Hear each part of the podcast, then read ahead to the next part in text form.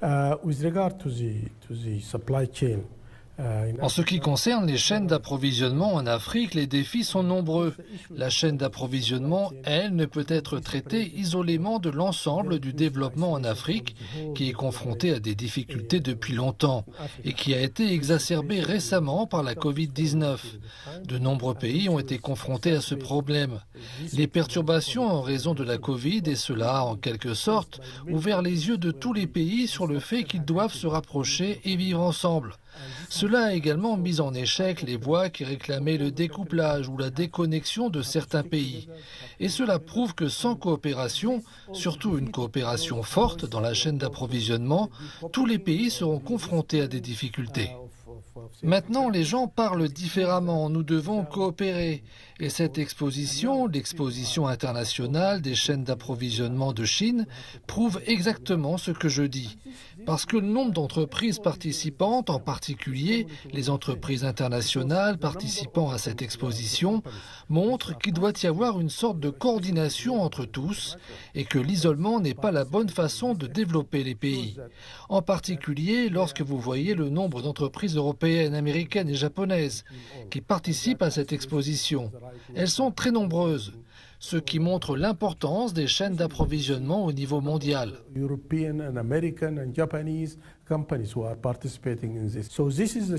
C'est donc l'occasion, dans le cadre de cette exposition, d'exposer la richesse des ressources africaines aux parties prenantes chinoises qui sont intéressées par les affaires en Afrique.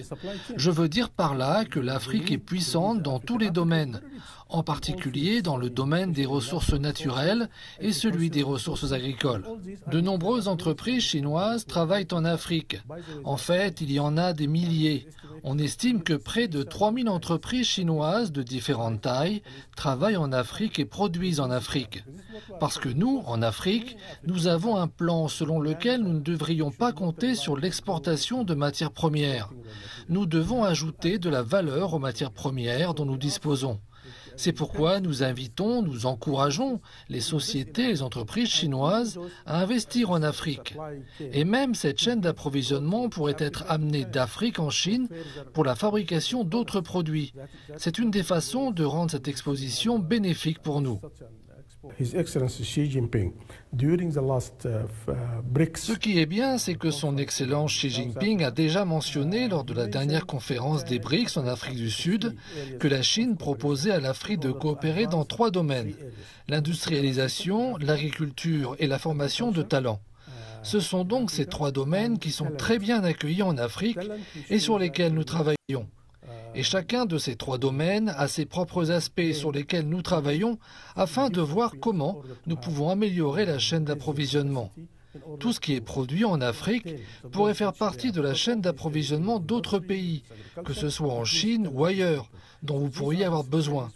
Par exemple, lorsque nous parlons de l'énergie verte, l'Afrique est aujourd'hui la principale source de matières premières pour les terres rares, qui sont très importantes pour la production de batteries des voitures électriques. L'Afrique représente environ 50% de toutes les concentrations mondiales de ces matériaux. Ces matériaux sont donc très importants pour la chaîne d'approvisionnement. Mais nous ne voulons pas qu'ils soient une matière première. Nous voulons qu'ils soient également produits en Afrique et valorisés en Afrique. La coopération entre la Chine et l'Afrique couvre presque tous les domaines, pas un domaine spécifique, tous les domaines, y compris le numérique. Il s'agit en particulier d'un domaine particulièrement fascinant. Je veux dire qu'en Afrique, près de 60% de la population utilise et est fascinée par les nouveaux développements dans le domaine numérique. Nous avons donc une bonne coopération dans les domaines numériques. Et c'est aussi parce que maintenant, avec la numérisation commerciale, la numérisation industrielle agricole, cela fera progresser l'Afrique à pas de géant. En effet, dans le passé, pour que certains pays atteignent ce stade, il leur a fallu des dizaines d'années. Mais aujourd'hui, avec cette utilisation des techniques numériques, nous pouvons réduire cette durée en une très courte période pour atteindre les objectifs que nous envisageons.